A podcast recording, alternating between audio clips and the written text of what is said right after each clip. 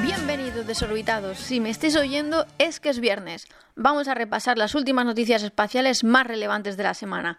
Hoy os contaré en qué consiste la misión Copernicus de la ESA y estreno un ricón para el New Space español, que tiene mucho de qué hablar. ¿Preparados? 3, 2, 1, despegamos. 3, 2, 1, 0.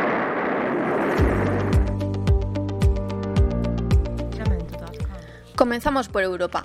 El espacio no es solo ciencia y no solo es civil. El componente militar ha crecido mucho durante los últimos años y tras el establecimiento de la Fuerza Espacial de Estados Unidos, Europa ha tomado nota y las grandes potencias del continente han hecho los deberes bastante bien. Hace unos meses Francia estrenaba su fuerza espacial con una inversión de dinero muy suculenta y este mismo mes el gobierno de Reino Unido ha establecido oficialmente el Space Command, la nueva fuerza proporcionará comando y control de todas las capacidades espaciales de defensa, incluido el Centro de Operaciones Espaciales del Reino Unido, las comunicaciones por satélite Skynet y otras capacidades. El país británico se une así a la lista de países que ya tiene su propia fuerza espacial. El espacio es fundamental para las operaciones militares.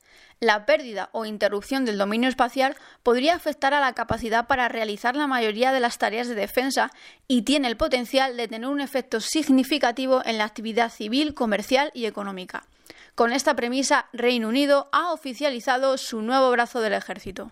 A diferencia de la Fuerza Espacial de Estados Unidos, que sigue el modelo naval, el Comando Espacial de Reino Unido parece estar más alineado con la Fuerza Aérea. Desde el Gobierno han expresado que el establecimiento de un comando espacial es un paso crucial en el desarrollo de una estrategia coherente para comprender y operar en el espacio, y así proteger los intereses de Reino Unido. España parece quedarse atrás en este ámbito, aunque el Ejército del Aire ya ha expresado muchas veces su ambición por pasar a gestionar el sector espacial y por cambiar su nombre por el del Ejército del Aire y del Espacio. Pero esto son palabrerías, y lo cierto es que a España le falta un camino largo por recorrer para llegar al nivel de Francia o Reino Unido. Dejamos la defensa a un lado y vamos con la misión de la década, por no decir del siglo. Artemis va dando pasos en firme y esta semana hemos sabido que la empresa europea Thales Alenia Space se ha aliado con la Agencia Espacial Italiana para liderar, atención, un estudio de viabilidad para sentar las bases de la presencia humana en la Luna. Esta iniciativa se enmarca en la alianza estratégica que la agencia italiana mantiene con la NASA dentro del programa Artemis. El estudio se centrará en el Shelter, un módulo habitable en la superficie lunar que funcione como un refugio presurizado para los astronautas en caso de emergencia y como componente inicial de las actividades de exploración humana de la superficie lunar. También se estudiará un sistema de telecomunicaciones para facilitar la conexión entre la base lunar, la estación orbital lunar Gateway y la Tierra. El estudio de viabilidad incluirá varios módulos para la superficie lunar, entre ellos un laboratorio de investigaciones científicas y un módulo de residencia para los astronautas, además de elementos presurizados para la estación Gateway, como una cúpula cristalada de nueva generación que permita observar la Luna, la Tierra y el espacio. Menudas vistas, ¿no? Igualmente, se estudiarán soluciones de transporte que faciliten a los astronautas la exploración de la superficie lunar y el transporte de carga hacia la Gateway y la Luna incluido un rover autónomo para la recogida y el transporte de materias primas. Cada vez tiene mejor pinta la misión Artemis. ¿Os imagináis vivir en la Luna durante una temporadita? Cruzamos el charco y vamos a Estados Unidos. La NASA está de suerte porque el presidente Joe Biden ha ofrecido una financiación a la agencia de un total de 24.700 millones de dólares para 2022. Esto supone un aumento del 6,3% con respecto al año 2021. La Administración ha focalizado el aumento de los fondos para el programa Artemis de la agencia, así como los esfuerzos meteorológicos y climáticos. Estos son buenas noticias, porque con este aumento la NASA continuará impulsando su ingenio en exploración, tecnología, aeronáutica y ciencia. Este presupuesto estaría destinado en su totalidad al programa Artemis. Volvemos a Marte porque pensábamos que a estas alturas ya habríamos visto el primer vuelo de la historia sobre la superficie del planeta rojo, pero no. La NASA ha decidido reprogramar el despegue del Ingenuity, que estaba previsto para el pasado domingo. Y es que el helicóptero de Perseverance necesita una actualización de software para realizar correctamente su primera misión en la atmósfera marciana. La NASA detectó un problema en la prueba de vuelo del 9 de abril. En medio de la evaluación de desempeño del rotor de alta velocidad, se identificó un fallo en el temporizador que monitorea la secuencia de comandos. Tras varios días de análisis, el equipo del Laboratorio de Propulsión a Reacción de la NASA concluyó que era necesario reinstalar el software de control de vuelo. Para ello, han retrasado el vuelo hasta al menos la semana próxima, que es cuando las tareas de reparación deberían estar concluidas. Seamos pacientes y sigamos cruzando los dedos por Ingenuit. Desde hace unos años, el sector del llamado New Space se ha ido expandiendo de manera exponencial.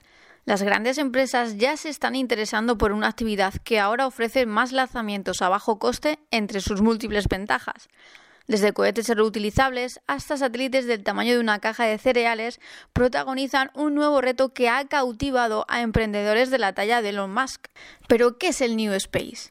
El New Space es una nueva manera de llegar más allá de la atmósfera. El incipiente sector supone una apertura de oportunidades tanto para nuevas empresas como para otras ya consolidadas. Su objetivo es hacer las cosas bien reduciendo los costos y el tiempo, pero aportando más garantías. De este modo está logrando un crecimiento sin precedentes. Si hasta 2012 tan solo se habían lanzado 50 nanosatélites, en los próximos años está previsto que salgan más de 2.500 pequeños sistemas. España, que es la quinta fuerza europea del sector espacial, no ha querido quedarse atrás en esta nueva manera de enfrentarse al reto espacial, y ya cuenta con numerosas empresas que desarrollan con éxito sus innovaciones. Las firmas emergentes del sector como Allen Space o PLD Space y la industria consolidada como GMV o ISDESAT tienen posturas muy cercanas y están de acuerdo en la idea de que el nuevo espacio supone la ruptura de un oligopolio. Se trata de una actividad que pasa de contar con pocas empresas de gran tamaño a sumar una mayor cantidad de negocios, pero más pequeños. Se genera así un nuevo ecosistema. Y es que el nuevo sector ha obligado a las empresas más consolidadas a adaptarse y a abrirse a nuevas ideas, porque el New Space es complementario. Con él se cubren los huecos de los grandes programas espaciales. Las firmas consolidadas entienden que la colaboración entre el nuevo espacio y el viejo espacio es la vía por la que se puede avanzar. El New Space ha llegado para quedarse y España tiene mucho que decir. La semana que viene seguiremos hablando de este sector emergente y os contaré algunos proyectos de las empresas más importantes del New Space en España.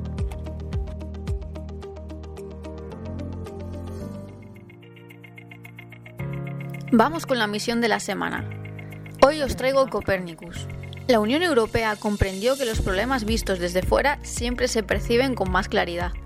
Así se diseñó en los últimos años del siglo XX el programa Copernicus. La Comisión Europea lidera y coordina esta iniciativa que busca mejorar la gestión del medio ambiente. La Agencia Espacial Europea es la encargada de su componente espacial y es la responsable del desarrollo de la familia de satélites y de asegurar el flujo de datos para los servicios de la misión. Los satélites Sentinel del programa proporcionan un conjunto único de observaciones, comenzando con las imágenes de radar obtenidas durante cualquier tipo de clima y tanto de día como de noche, por los Sentinel 1A y 1B, lanzados respectivamente en abril de 2014 y de 2016. Por su parte, el Sentinel 2A, lanzado el 23 de junio de 2015, está diseñado para ofrecer imágenes ópticas de alta resolución para servicios terrestres. El segundo de esta serie, el Sentinel 2B, se unió a su gemelo en órbita el 7 de marzo de 2017. Los dos Sentinel 3 lanzados el 16 de febrero de 2016 y el 25 de abril de 2018 proporcionan datos para los servicios relacionados con el océano y la Tierra. Por su parte, el Sentinel 4 y 5 proporcionan datos para el seguimiento de la composición atmosférica desde las órbitas geoestacionarias y polares respectivamente. Además, se ha desarrollado una misión Sentinel 5 precursor, la primera misión de Copernicus en órbita dedicada a monitorear nuestra atmósfera, y esta fue lanzada el 13 de octubre de 2017 desde Rusia. Por último, el Sentinel 6 lleva un altímetro de radar para medir la altura global de la superficie del mar, principalmente para la oceanografía operativa y para estudios climáticos. Acabando con la constelación Sentinel, ha surgido una nueva misión denominada LSTM, una de las seis nuevas misiones del programa, que ha sido concebida para ampliar las capacidades del componente espacial actual de Copernicus. El contrato está valorado en 380 millones de euros y contempla el desarrollo y construcción de un satélite, de lo que se encargará Airbus Defence and Space España, con la opción de otros dos más. El objetivo principal del STM es proporcionar mediciones de temperaturas de la superficie terrestre diurnas y nocturnas de gran espacio temporal a nivel mundial. El análisis de datos satelitales para mapear, monitorear y pronosticar los recursos naturales de la Tierra ayudará a comprender qué, cuándo y dónde se están produciendo cambios. En particular, esta misión permitirá que los agricultores puedan obtener producciones más sostenibles a medida que aumenta la escasez de agua y se producen cambios en el medio ambiente. Los especialistas podrán calcular en tiempo real cuánta agua requieren diferentes plantas en diferentes áreas y con qué frecuencia deben ser regadas. El STM, cuyo lanzamiento está previsto para 2028, es la primera misión de Copernicus adjudicada a una empresa española y la tercera misión de la ESA en ser preparada por Airbus en Madrid. Y hasta aquí el programa de hoy. Recuerda que cada viernes comentaré noticias y misiones del sector espacial. Muchas gracias por uniros a esta pequeña familia y os invito a enviarme vuestros comentarios y peticiones a través de las redes sociales de Fuera de órbita. ¡Feliz viaje, desorbitados!